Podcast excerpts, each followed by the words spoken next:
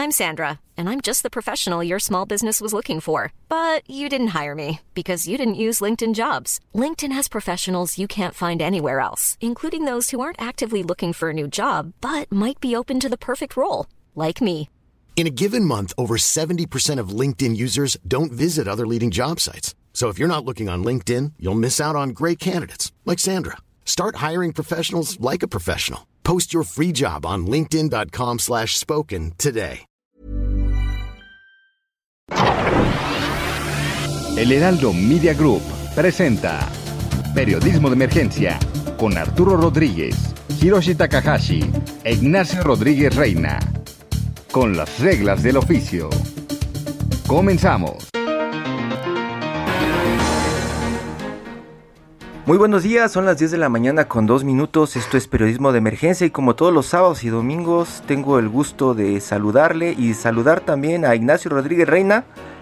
¿Qué tal, Hiroshi? ¿Cómo están? Muy buenos días. Mónica Reyes, muy buenos días. Pues ya listos para cerrar esta, este ciclo semanal de periodismo de emergencia.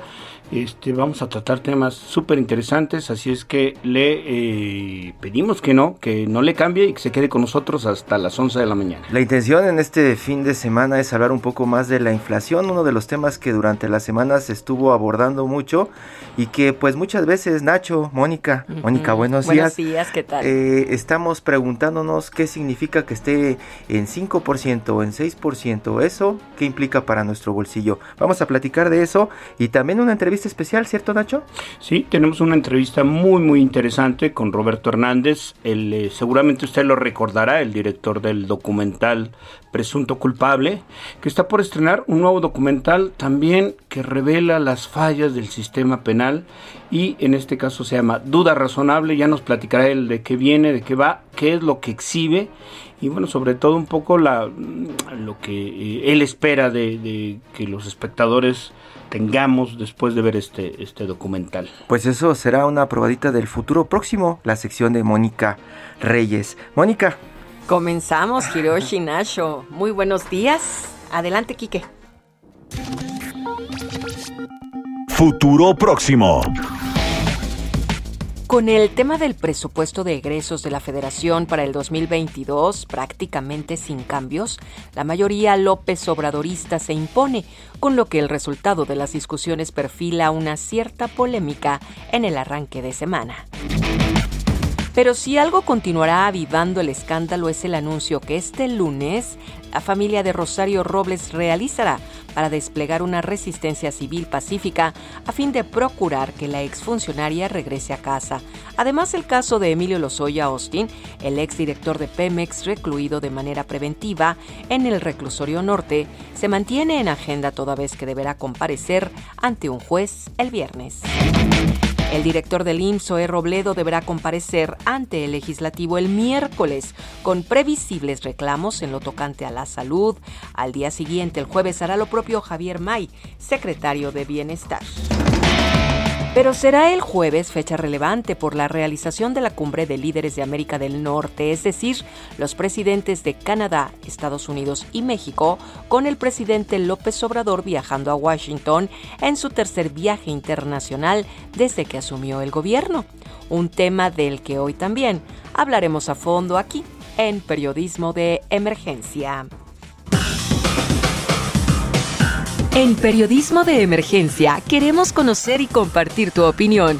Escríbenos o manda un mensaje de voz al WhatsApp 5580 69 79 42 5580 69 79 42 y se parte de nuestra mesa de análisis.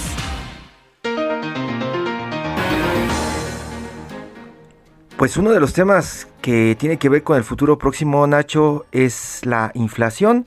Para eso invitamos a Arturo Huerta, economista, profesor e investigador de la Facultad de Economía de la Universidad Nacional Autónoma de México, para que nos explique más de estos números que hemos lanzado en los periódicos durante toda la semana, Nacho.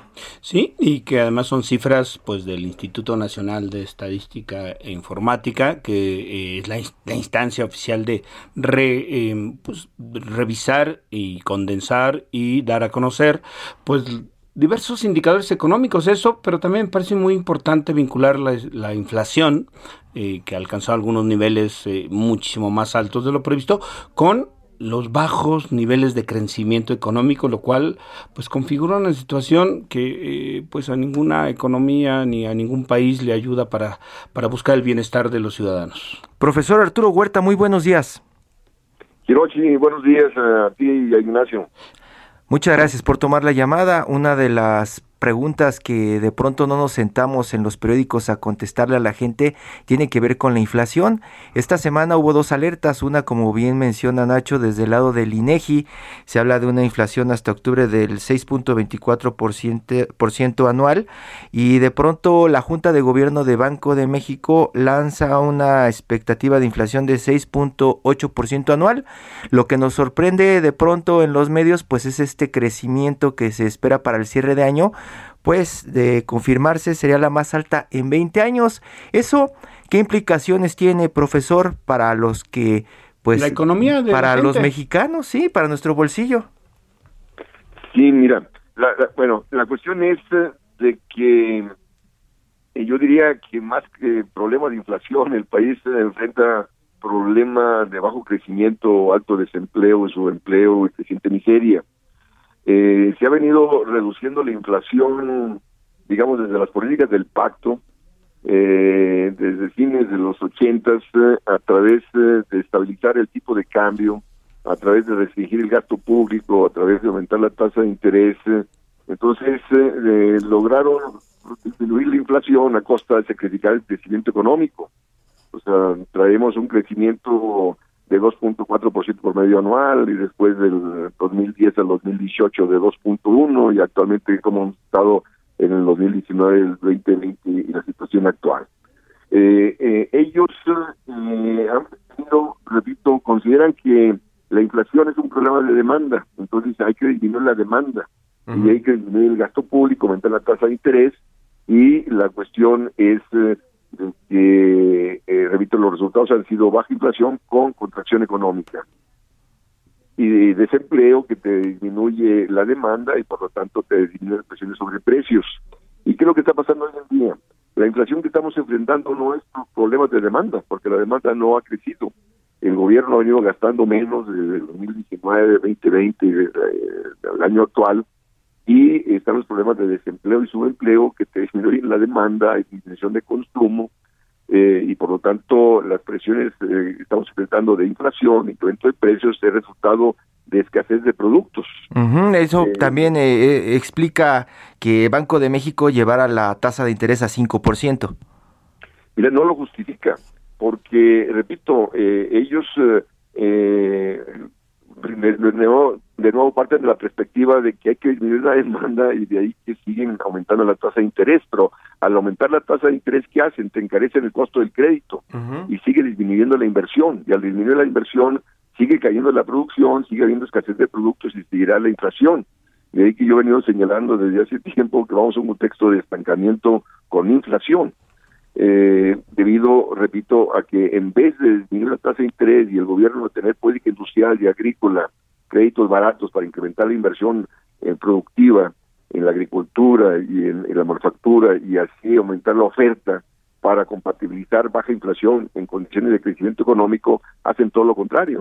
el problema es que el aumento de la tasa de interés incrementa eh, el costo de la deuda están endeudados tanto el sector público como el sector privado. Entonces van a, tener que seguir disminuyendo consumo inversión para poder transferir el, el, pago de la mayor costo de la deuda a favor de la banca.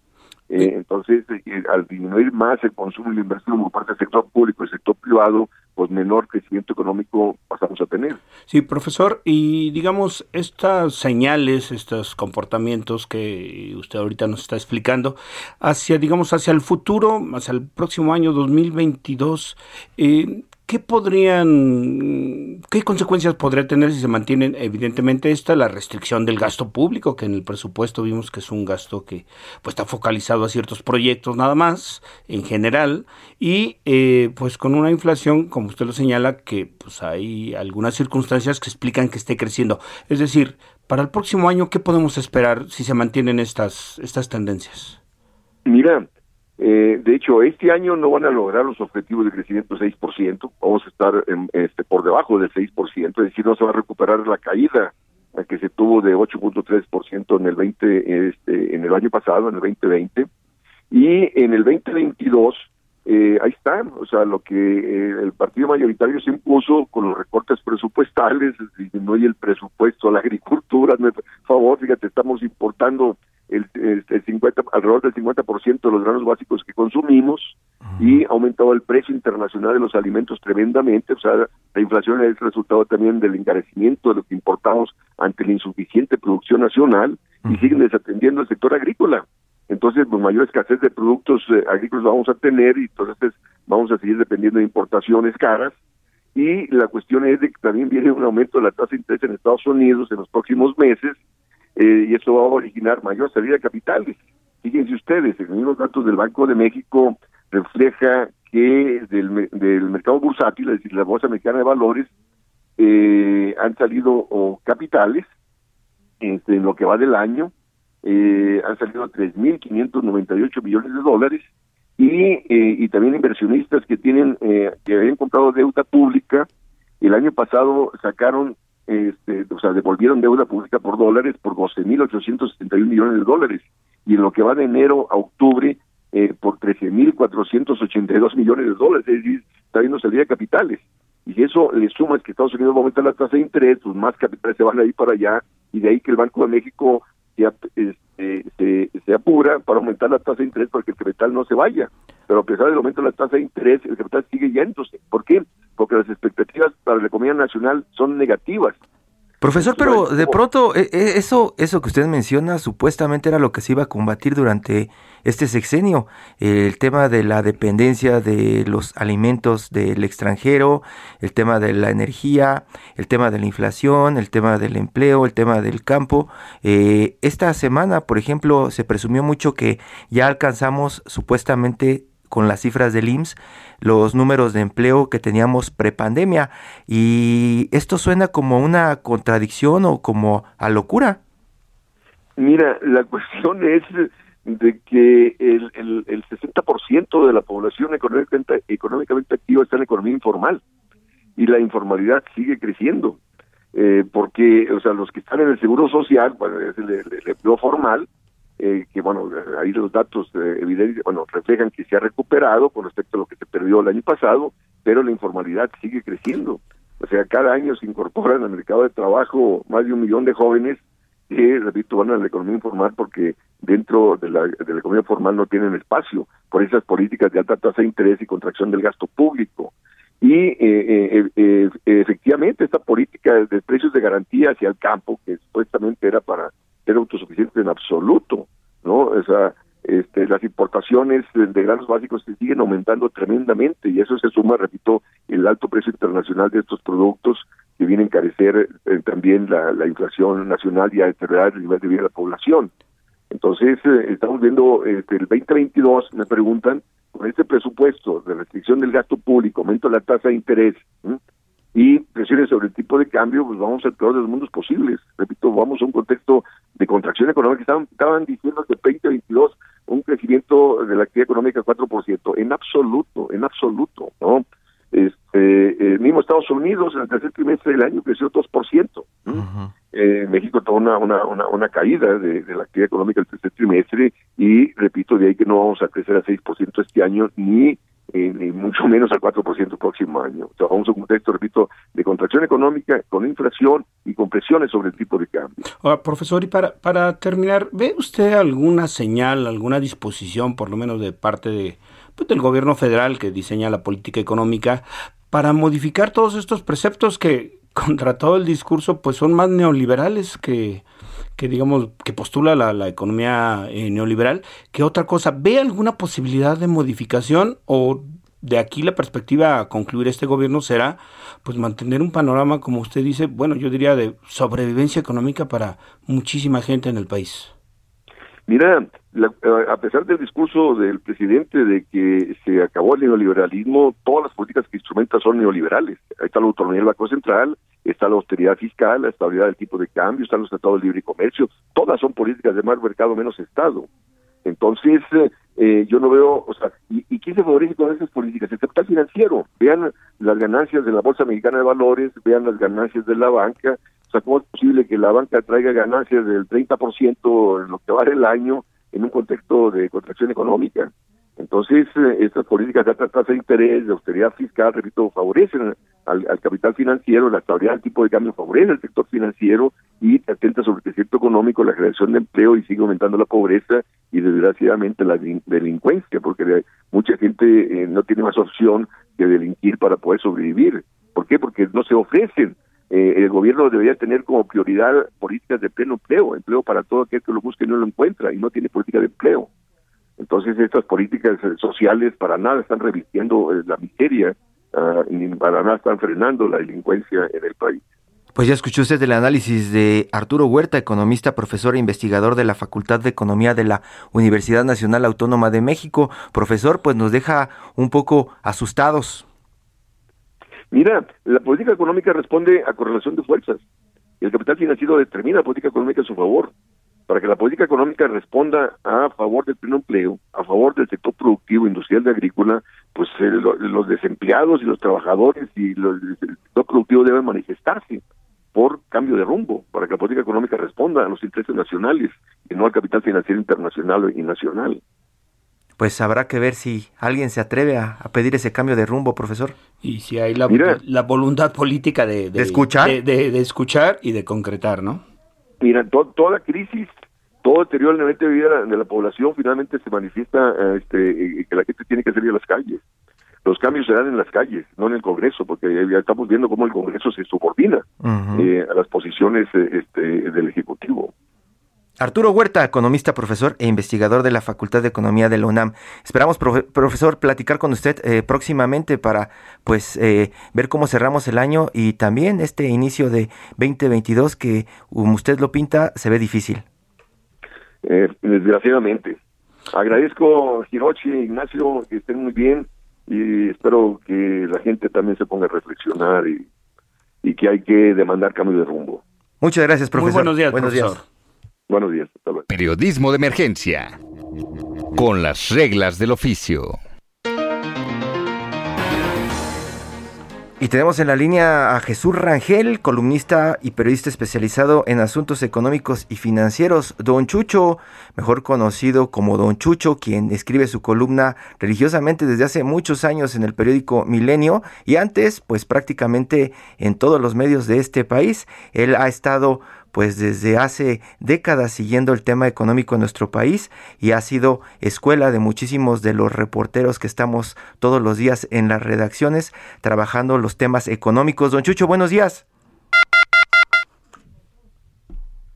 Parece que tenemos un pequeño problema con la comunicación, vamos a tratar de restablecerlo, pero bueno, pues mientras este Hiroshi, mientras logramos hacerlo, eh, la verdad es que el panorama que pinta eh, los economistas, que además se dedican no a la política, no a la grilla, sino pues, al análisis económico desde la academia, bueno, pues la verdad es que nos deja, como tú decías, preocupados porque no parece haber una, digamos, voluntad de escuchar, de revisar, de reflexionar y de cambiar las políticas. Sí, don Chucho, buenos días. Ya escuchó usted a, Nacho Rodríguez Reina. Estamos platicando de estos anuncios que se hicieron en la semana de la inflación, de las tasas, del empleo y parece que tenemos un panorama, dicen los de Banco de México, eh, pues difícil. Se habla incluso de que tenemos la inflación o vamos a tener la inflación que no habíamos visto en 20 años. Don Chucho, pues recuérdenos, hace 20 años cómo estábamos viviendo cada golpe de inflación en este país. Hiroshi, buenos días y Nacho, buenos días.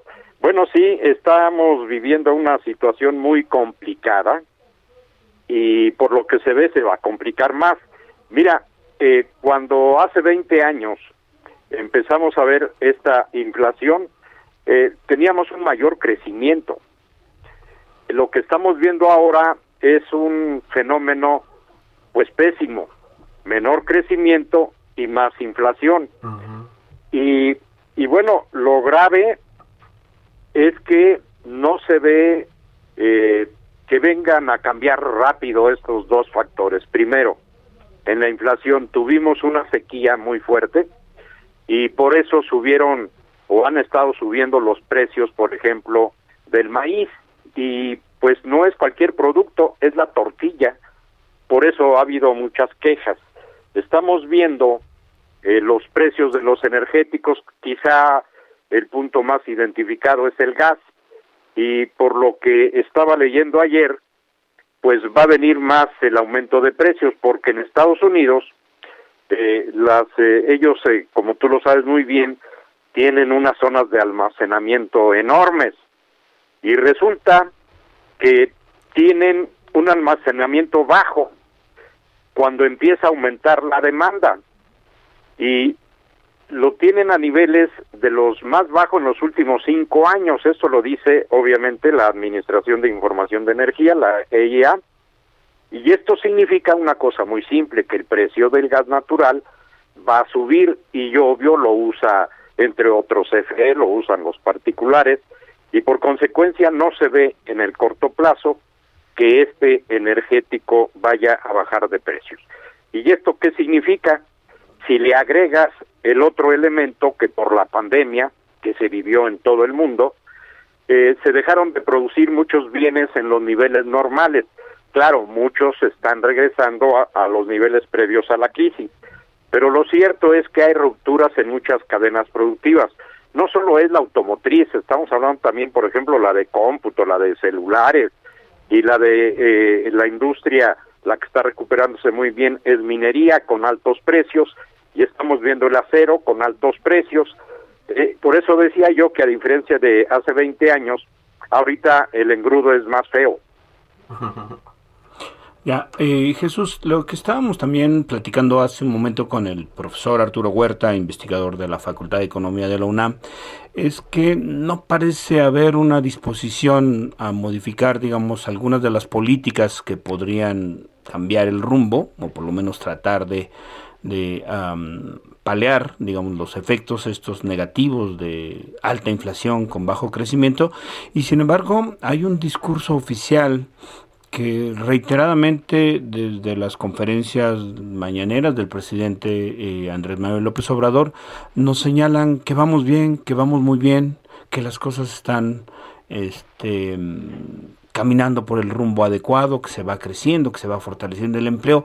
Este discurso este, que choca con la realidad, ¿hasta cuándo puede aguantar? Es decir, ¿cuál podría ser el momento de inflexión en el que verdaderamente eh, pues empezáramos a ver que la realidad no es tal como la están proyectando desde el Palacio Nacional? Si quiere, don Chucho, eh, platicamos de esto regresando de un corte. Vamos, este prácticamente a, tener un corte y regresamos para, para platicar de, pues la disposición del gobierno para abordar esta, este problema que están eh, lanzando desde varios frentes. Seguimos en Periodismo de Emergencia.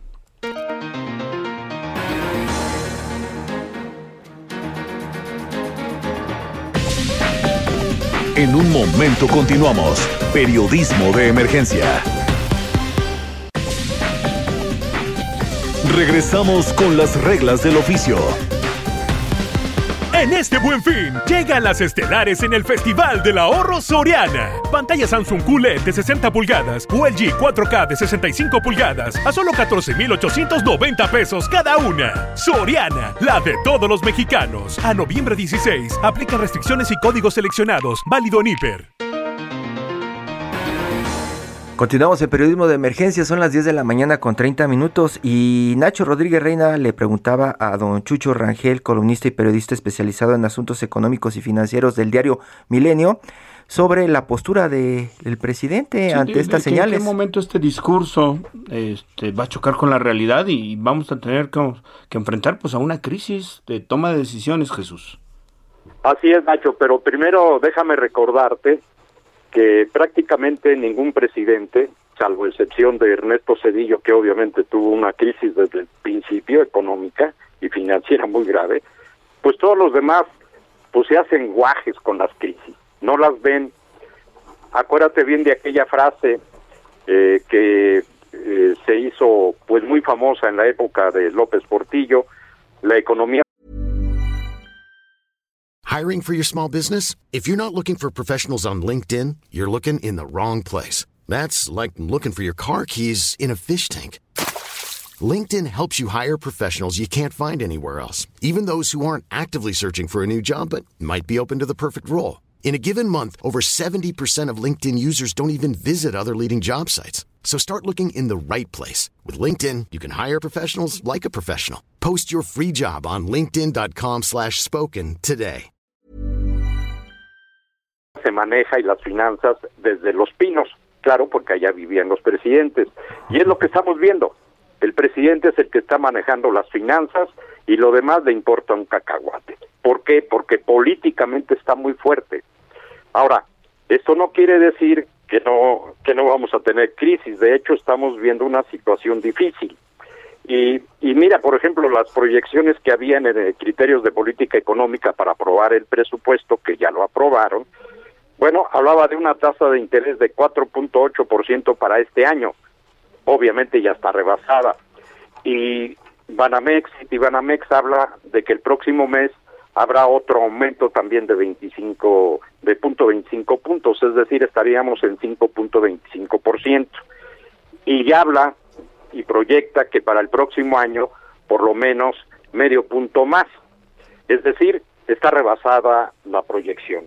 En inflación, pues en inflación ya estamos hablando eh, al mes de octubre, la última cifra, 6.24%, la máxima en 23 años por los aumentos en los precios de la gas, de la electricidad y de algunos agropecuarios. Bueno, está rebasada, la inflación era 5.7% proyectada. El PIB se hablaba de un crecimiento de 6.3% para finales de año. Pues si llegamos a 5%, pues hay que darle gracias a Dios, pero esto no significa con este 5% que recuperemos lo que teníamos previo a la, a la pandemia. De hecho, ya las proyecciones, en base a lo que estamos viviendo a nivel nacional e internacional, revelan que este gobierno pues no va a tener crecimiento, va a ser cero el crecimiento en todo el sexenio. Eso nunca lo va a reconocer políticamente, insisto, pues ningún gobernante, menos este López Obrador, que obviamente está jugando con todos los recursos que aplica a favor de la sociedad, de los viejitos, de los estudiantes, etcétera, mamás solteras. Y el punto fino va a ser cuando va a tener problemas de recursos. Y yo creo que eso no va a tardar mucho porque, por ejemplo, la electricidad, el subsidio para este año, 70 mil millones de pesos. Voy a revisar cómo quedó el presupuesto para el próximo año, pero la previsión era de 73 mil millones de pesos. Si le agregas la cifra más o menos arriba de 100 mil millones de gasolinas, estamos hablando que si se mantiene esta política de subsidiar gasolinas o energéticos en general, más todo lo pues demás... Ya, don Chucho, ya no, ya, ya no le siga, por favor, porque ya con esos indicadores ya nos está dando la respuesta de cómo viene el 2022. Pues ya escuchó usted a don Jesús Rangel, columnista y periodista especializado en asuntos económicos. Puede leer su columna en Milenio Diario. Don Chucho, un abrazo. Ojalá pronto podamos seguir platicando de los escenarios y cómo se comparan con lo que hemos vivido antes. Gracias, don Chucho. Un abrazo, Jesús. Un abrazo. Igualmente, por lo pronto guarden el dinero. Hay que guardar dinero. Hay.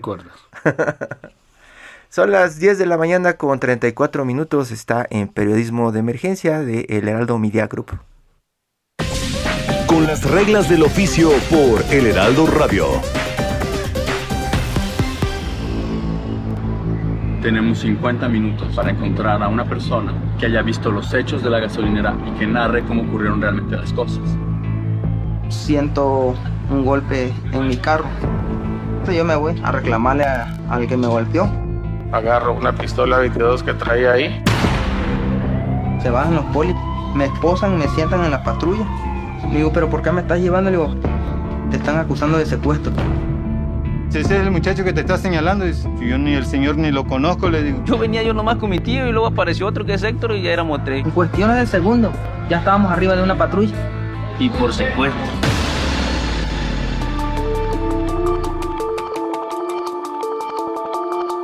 Continuamos en periodismo de emergencia, muy buenos días. Y desde Holanda nos toma la llamada Roberto Hernández Ruiz, periodista y codirector de Presunto Culpable, el documental más visto en la historia de México, Nacho. Sí, sí, y ahora después de muchos años, prácticamente una década, un poquito más de una década de haber, eh, pues yo diría, exhibido Presunto Culpable, que desnudó de una manera contundente digamos, toda esta descomposición del sistema judicial en el país, bueno, pues eh, ahora presenta Duda Razonable, una miniserie de cuatro capítulos que se transmitirá próximamente, el 23 de noviembre ya está por estrenarse en la plataforma de, de streaming de Netflix y bueno, pues le damos la bienvenida a Roberto. Roberto, ¿cómo estás? Muy buenos días.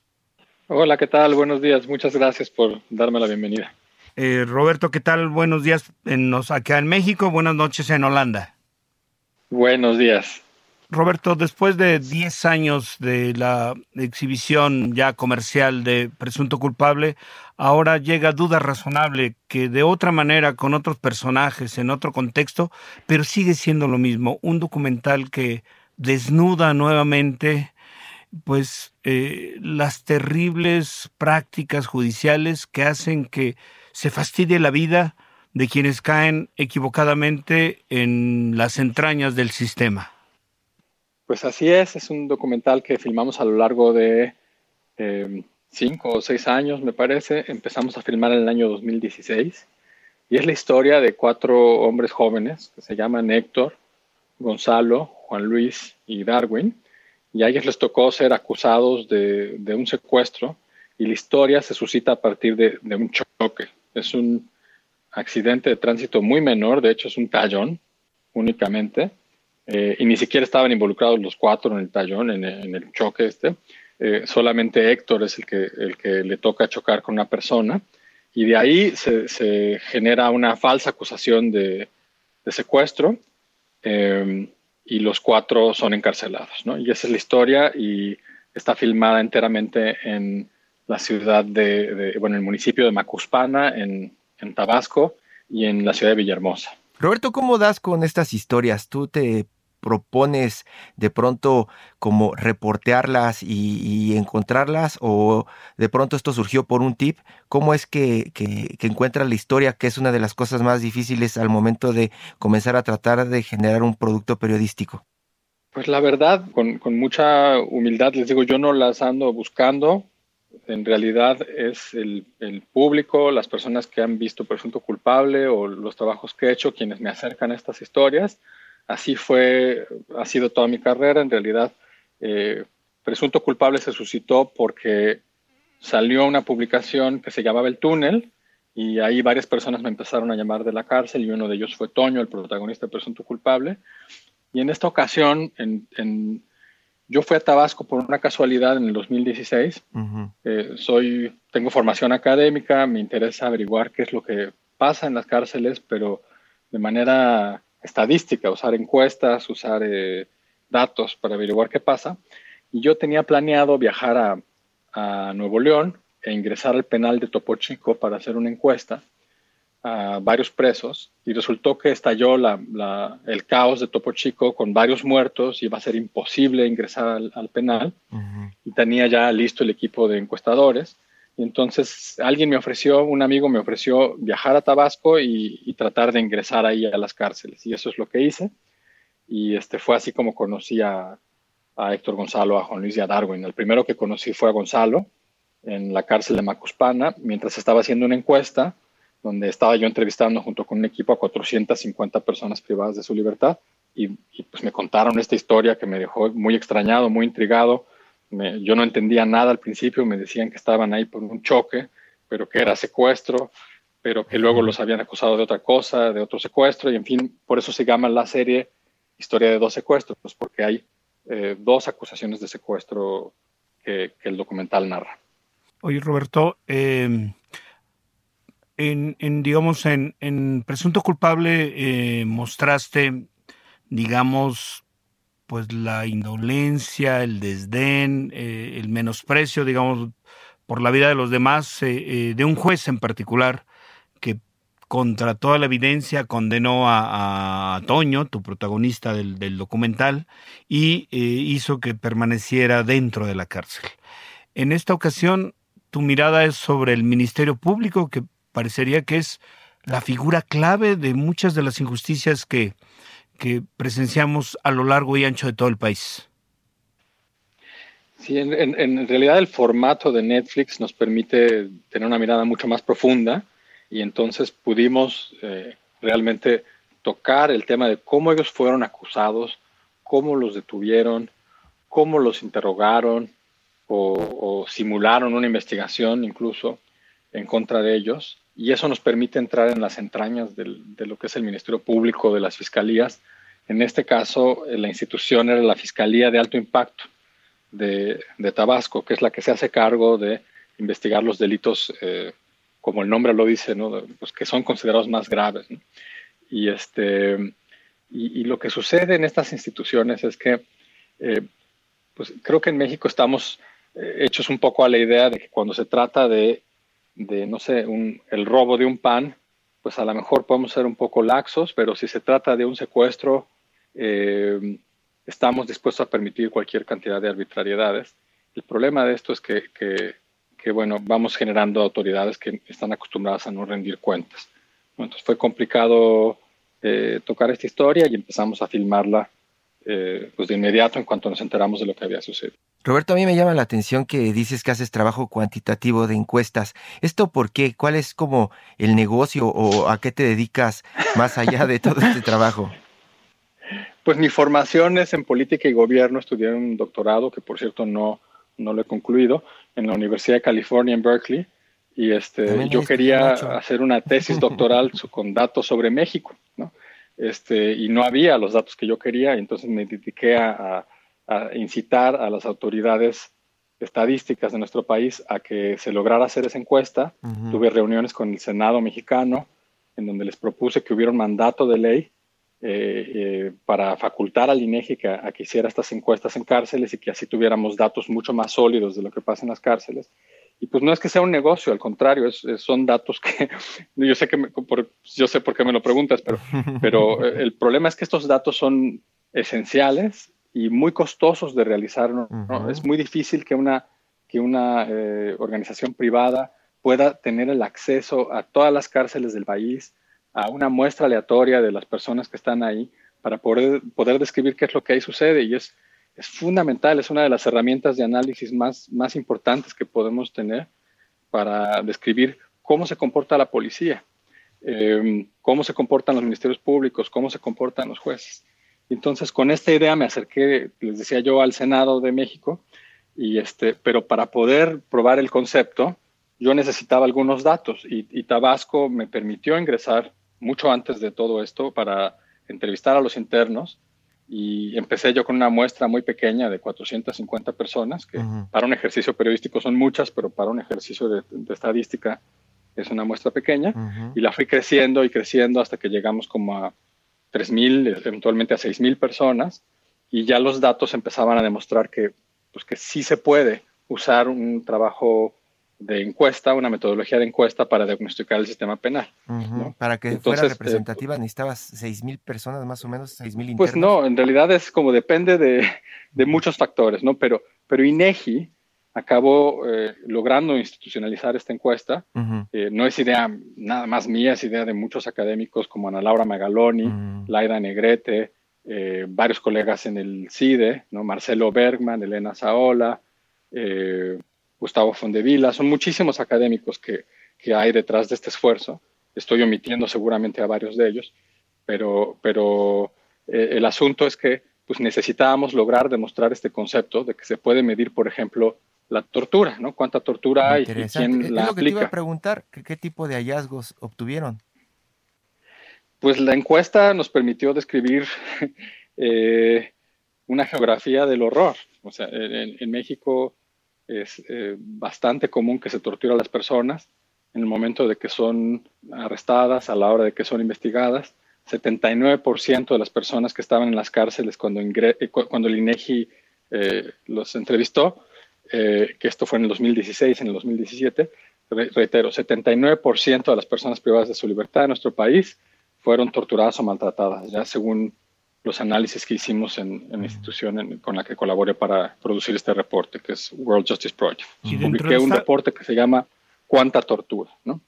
Y dentro de esta geografía del horror que encontraron a través, digamos, de esta información levantada por el INEGI, ¿qué otros puntos esenciales encontraron aparte, digamos, de que hay, la tortura es una práctica generalizada, que por cierto también los personajes de, de, de duda razonable, ¿no? Fueron sujeto de tortura y maltrato. Así es. Pues encontramos eh, muchas historias, pero el patrón común es que, eh, digamos, creo que logramos mejorar en algo. Creo que en algo mejoró el sistema con los juicios orales. Eh, pasamos de un sistema que era totalmente por escrito, un sistema judicial en donde se usaban expedientes, y ahora tenemos un sistema de juicio en donde los juicios se videograban. ¿no? Y es un cambio que es quizás, no sé, a algunos les parecerá superfluo, pero, pero es muy, muy diferente estar en un juicio en el cual puedes tú como testigo, como, como público, escuchar a las personas hablar con fluidez, en lugar de que estén hablando a tres palabras por minuto porque hay una persona que está escribiendo en una máquina de escribir o en una computadora. Y entonces los juicios duran muchísimo más tiempo, la gente se, se fastidia, eh, los jueces no entienden o no se presentan en las audiencias porque prefieren leer el expediente. pasamos de, ese sistema a un sistema de juicios orales que es, pues en algunos sentidos, muchísimo mejor, pero que tiene todavía varias carencias y las van a poder ver y se van a poder enojar, enfurecer, frustrar con lo que sigue sucediendo en México cuando vean esta serie que, que publica Netflix que se llama Duda Razonable y sale el 23 de, noviembre. igual que con, esos ejercicios estadísticos que de pronto aplicas, eh, ¿qué resultados crees que pueda tener o qué alcance crees que pueda tener duda razonable más allá de pues hacernos reflexionar? pues yo lo que quisiera, antes que nada, justamente es eh, que, volteemos otra vez la mirada a las, a las cárceles, a las instituciones de justicia, eh, en particular a las de Procuración de Justicia, a los ministerios públicos y a la policía. Me parece que hace falta mucho por hacer, pero que, tendremos menos claridad si no tenemos acceso a una descripción compleja, eh, dramática, como la que nos ofrece este documental. Em, realmente nos permite entender qué es lo que está roto con, la con, el sistema de justicia penal. Eh, por qué estamos torturando y qué clase de creencias tendríamos que empezar a, derrotar. ¿no? Hay muchísimas personas que, son de la opinión de que, de que, a quienes están acusados de secuestro hay que torturarlos para que confiesen o para que entreguen información y, pues lo, siguen creyendo, pero la realidad es que el impacto de, estas prácticas es que metemos a personas inocentes a la cárcel, que se deteriora la confianza en las instituciones y que además lo peor de todo es que no tenemos eh, un Estado de Derecho, no tenemos la seguridad pública, la paz ciudadana que quisiéramos tener. Sí, el documental eh, muestra, digamos, la historia de estas cuatro personas que fueron acusadas injustamente de un secuestro que, no cometieron eh, y una, una de ellas pudo librar, digamos, salir de prisión y sin embargo las otras tres siguen siendo sometidas a un proceso a pesar de que como se deja ver en el avance, en el teaser de la serie, eh, hay múltiples evidencias de que ellos no cometieron un delito, ¿no? Muestra una, digamos, de las contradicciones y de las circunstancias más dramáticas de este sistema penal eh, en México. Sí, así, así es. por ejemplo, este secuestro del cual son acusados, que es, yo postulo, en realidad un choque. Eh, ocurre o habría ocurrido frente a la gasolinera más concurrida de Ciudad Pemex, eh, con cámaras de videovigilancia por todos lados, porque además eh, en plena luz del día, en fin, se vuelve totalmente inviable. Yo creo que una persona pueda ser secuestrada en esas circunstancias, con un coche descompuesto, viejo, sin armas, eh, en fin, entonces es una acusación pues, muy extraña y es muy extraño que, se le dé cabida a este tipo de, acusación y con las consecuencias que tiene en, condiciones como las que les estoy narrando. Pues Roberto Hernández Ruiz, periodista y codirector de Presunto Culpable, que nos presenta ahora Duda Razonable. Yo nada más quisiera ah, eh, preguntarte dónde podemos leer al científico social para darle seguimiento a todos tus trabajos y, a las pistas que vas soltando. Pues yo le sugeriría que busquen en Google un documento que se titula Cuánta Tortura, del cual soy coautor junto con Juan Salgado y Laura Aquino en el sitio web de World Justice Project y que está elaborado completamente con datos de INEGI. Y ese es un, primer saque, digamos, de, de, lo, que podamos, lo que pudimos ver con esta encuesta de INEGI, que es muy robusta. Son eh, 60 mil personas privadas de su libertad que INEGI entrevistó. Y bueno, los hallazgos de INEGI eh, aparecen también en, en la serie En Duda Razonable y lo principal es lo que hemos platicado, ¿no? México no ha logrado eliminar la tortura como herramienta de investigación criminal y las consecuencias están ahí para, para todos, porque salimos a la calle y podemos ser víctimas de un secuestro o ser falsamente acusados de secuestrar a alguien.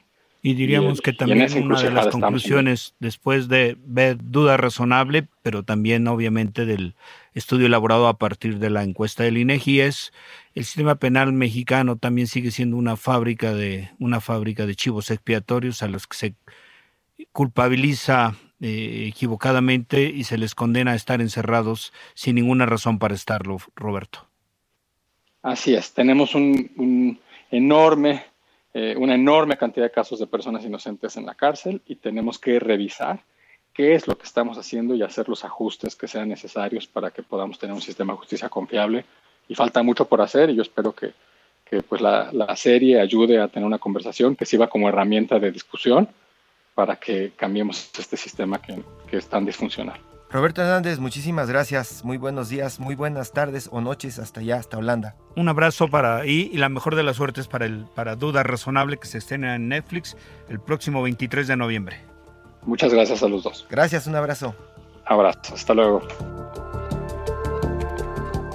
Periodismo de emergencia. Con las reglas del oficio. Pues Hiroshi, ahí está la entrevista con Roberto Hernández, este, pues interesantísimo, ¿no? Yo creo que pone la, señala justamente algunas de las más deficiencias estructurales de que eh, podrían realmente afectar a cualquiera de nosotros si es que por un error llega a, caer en una situación de esta naturaleza, Hiroshi. Pues es lo que vamos a estar esperando este próximo estreno que viene eh, pues prácticamente el siguiente fin de semana, Nacho, y también en los próximos días eh, creo que vamos a tener en la agenda la visita del presidente de México a Washington D.C. Va a estar por allá en esta reunión trilateral México, Estados Unidos, Canadá y luego una reunión bilateral. Eh, pues ahora sí lo recibirá Joe Biden. Sí, sí, sí, después de haber, ya que ya no nos dio tiempo de comentar, pero después de haber acudido esta semana al, al Consejo de Seguridad de la ONU, donde presidió y donde pues dio su postura esta de crear una fraternidad universal eh, que eh, inmediatamente fue pues recibida con críticas por parte de los representantes, los embajadores de Rusia y de China, nada menos que las dos potencias eh, junto con Estados Unidos más predominantes en este momento en el planeta. Seguramente Nacho será lo que dominará la agenda y pues ya les platicamos de lo que pues esta semana nos dejó el anuncio de la inflación y pues también eh, pues el tema de seguridad que sigue siendo un punto importante y que seguramente se tratará esta semana Nacho.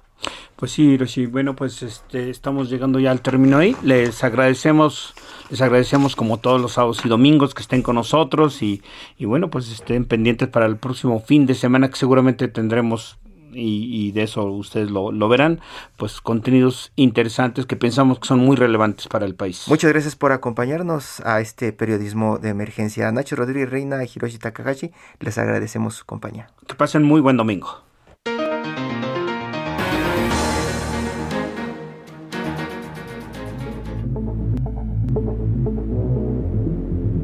Esto fue Periodismo de Emergencia. Con las reglas del oficio. Heraldo Media Group.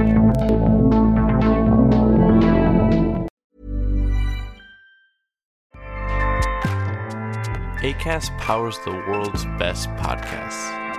Here's a show that we recommend. The Real Housewives is a guilty pleasure for most, but if you're looking to not feel guilty about that pleasure, tune in to Everything Iconic with me, Danny Pellegrino, where I break down all the messy moments and behind the scenes antics of Bravo's popular franchise. And on Everything Iconic, I also interview celebrity guests like Kelly Ripa, Kiki Palmer, Drew Barrymore, Cameron Diaz, and more about their guilty pleasures, their past work, and so much more. So if you're pop culture obsessed and find yourself watching way too much reality TV like me, tune in to Everything Iconic with Danny Pellegrino wherever you listen to podcasts. ACAST helps creators launch, grow, and monetize their podcasts everywhere. ACAST.com.